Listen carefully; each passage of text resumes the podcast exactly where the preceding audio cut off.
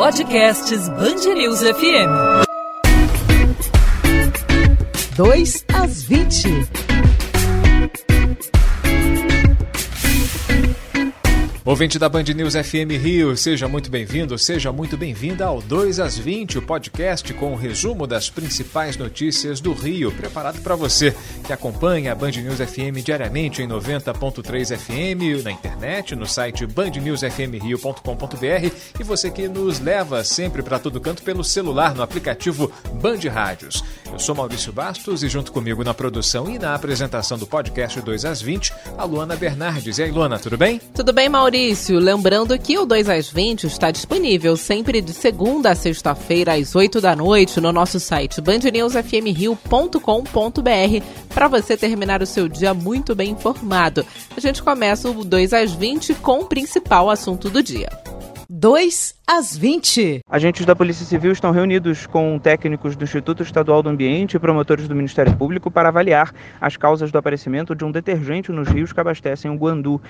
Mais um capítulo uma... na novela da crise da SEDAI. Dessa vez o problema não é a contaminação por geosmina, que deixa a água com a coloração diferente, com sabor diferente, com aspecto diferente, mas dessa vez o surgimento de detergente na estação de tratamento do Guandu. Luana. Um problema que surpreendeu a todos e a produção de água tratada foi normalizada na manhã desta terça-feira. A operação, no entanto, ficou interrompida durante 14 horas e 30 bairros ficaram desabastecidos. Para o ouvinte ter uma ideia, né, Luana? A falta de água provocou uma série de problemas, não só nas residências, não só em restaurantes, até o Disque Denúncia ficou sem telefone de atendimento, já que o prédio onde o serviço fica instalado, o prédio ficou sem água. De acordo com a SEDAI, em algumas localidades, a água pode levar até 72 horas para retornar. E diante de todos esses problemas, o que o consumidor pode fazer, já que muita gente está saindo aí no prejuízo?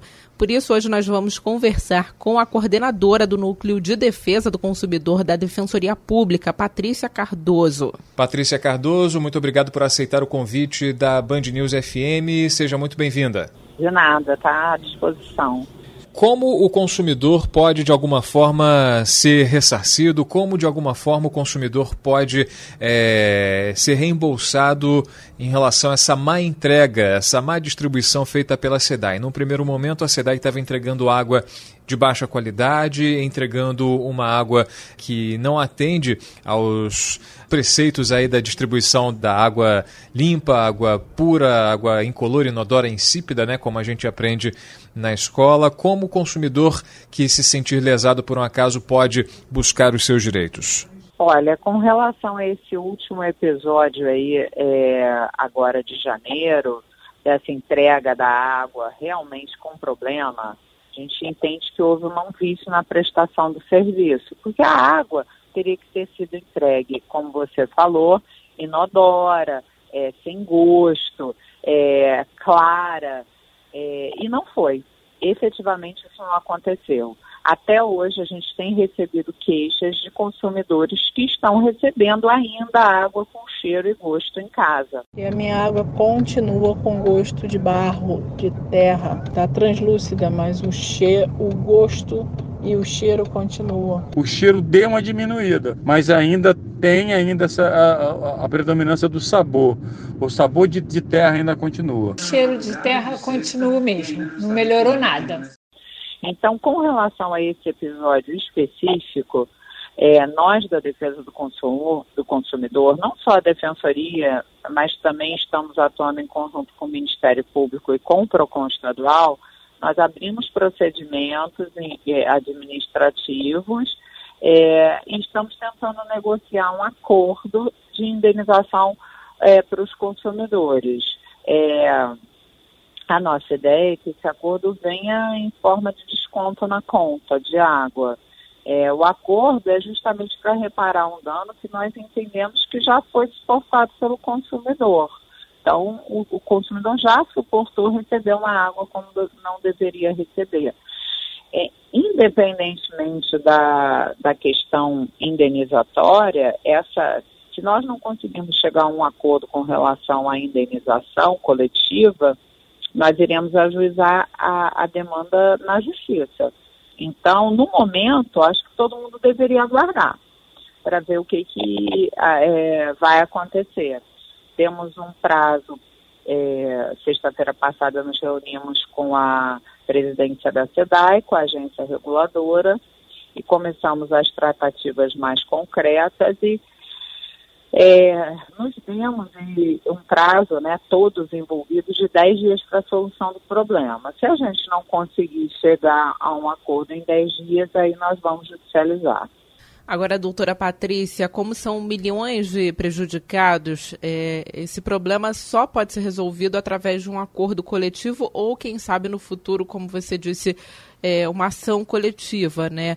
É, nesse caso, é a possibilidade de uma ação individual também é válida? O que, que a pessoa deve fazer nesse caso? Olha, a ação individual nunca está afastada, né? A pessoa pode individualmente perquirir os danos, a reparação dos danos que sofreu, né? Ou que alega que sofreu. Mas a demanda individual, ela é é bem aplicada ao caso em espécie. Então, eu aguardaria, mas as pessoas que quiserem e desejarem já podem judicializar individualmente pelos danos suportados. Portanto, quem, por exemplo, teve algum problema de saúde, precisou ser internado em função de, vamos imaginar, uma, uma gastroenterite ou uma inflamação de pele, essa pessoa está no seu direito de buscar seus direitos de maneira individual na justiça contra a SEDAI, é isso? É, tá, claro que tá. Vai ter que fazer a prova de que uh, foi por conta da água que efetivamente suportou uma determinada consequência, como, por exemplo, uma gastroenterite, entendeu?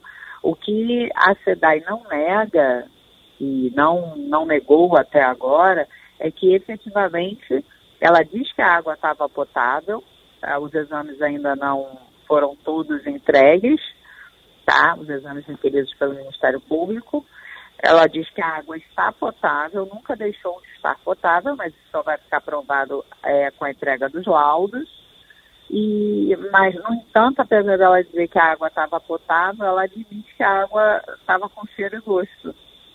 Então, assim, ela admite de uma forma ou de outra que entregou um, um, uma água inadequada para as pessoas, né? Então, essa, essa forma de comunicação aí que a SEDAI adotou pode ser encarada mais ou menos como uma confissão de culpa? É, na verdade, é, é, é porque não existe nem culpa nesse caso, mas isso é uma outra questão bem técnica. Mas, assim, ela admite entregou uma água com cheiro e com gosto. Isso está em tudo quanto é veículo de comunicação, na, na entrevistas e etc e tal. Então a gente entende que só pelo fato dela ter entregue essa, essa água do jeito que entregou, já teve uma falha na prestação do serviço, né? Que a gente chama de vício e que gera o dever de indenizar.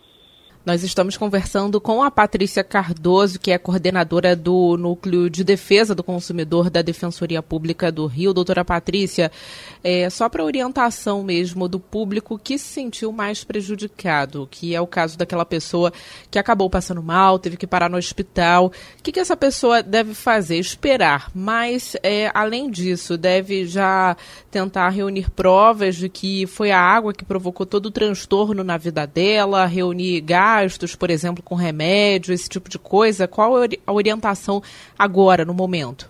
Exatamente isso que você falou. Você falou. As pessoas devem reunir provas, porque até para poder processar a empresa, você tem que a, a, parte, né, o consumidor, ele tem que provar que foi por conta da, da água que ingeriu que teve uma consequência é, de um problema de saúde. Então tem que se fazer essa ligação entre a água e o que foi ingerida e a, a, a doença que a pessoa teve, entendeu? Uma gastroenterite ou qualquer coisa que o valha.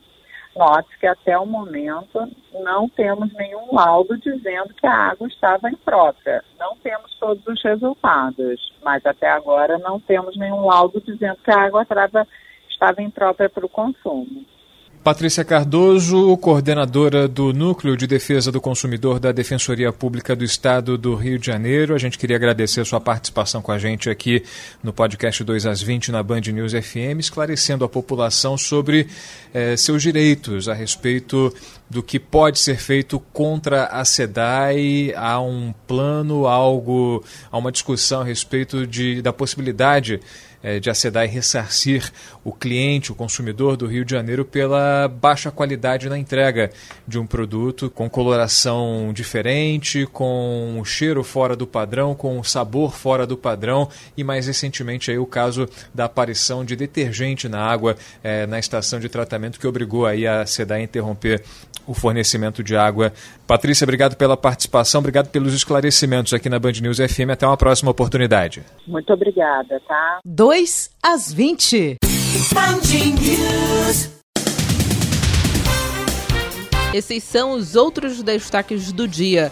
O incêndio em sete caminhões-tanque de uma distribuidora de combustíveis assustou moradores de Duque de Caxias, na Baixada Fluminense. Ainda não há informações sobre o que teria provocado as chamas. Ninguém ficou ferido. Quem mora na região acordou assustado, como o analista de sistemas César Escobar. Foi estranho porque a gente acabou acordando é, várias explosões sucessivas e quando eu olhei pela janela do meu quarto deu para ver um, um fogo e é um céu muito vermelho na direção da Reduc ali. Dias antes de 16 artistas se apresentarem no Terreirão do Samba, o local ainda não tem permissão do Corpo de Bombeiros para funcionar. O espaço foi interditado no ano passado, depois que uma jovem foi eletrocutada ao encostar numa grade. Sabendo o motivo da interdição, o comerciante Fernando Marques considera arriscado ficar no ambiente. Completamente errado, né? Tinha que analisar tudo certinho para liberar. Uma coisa dessa acontecer, a gente ficar. Não pode nem beirar perto de umas festas assim, não, pô deixar tudo ok, né? Daqui a pouco eu morro aí, tá feia a coisa aqui. A Polícia Civil investiga um ataque que deixou um homem morto e três pessoas baleadas na Praça Bandeirantes, no bairro Amendoeira, em São Gonçalo, na região metropolitana. Testemunhas disseram que os criminosos passaram atirando em direção a uma pessoa que não resistiu e morreu no local. 2 às 20. Essas e outras notícias você também encontra em detalhes no site bandnewsfmrio.com.br e ao longo da nossa programação em 90.3 FM no seu rádio. Na quarta-feira, a partir das 8 da noite, tem mais 2 às 20 o podcast da Band News FM Rio com as principais notícias do dia da nossa cidade e do nosso estado, disponível para você baixar e ouvir onde e quando quiser. Encontro marcado, Maurício. Tá combinado, Luana. Amanhã tem mais um 2 às 20. Tchau, tchau. 2 às 20.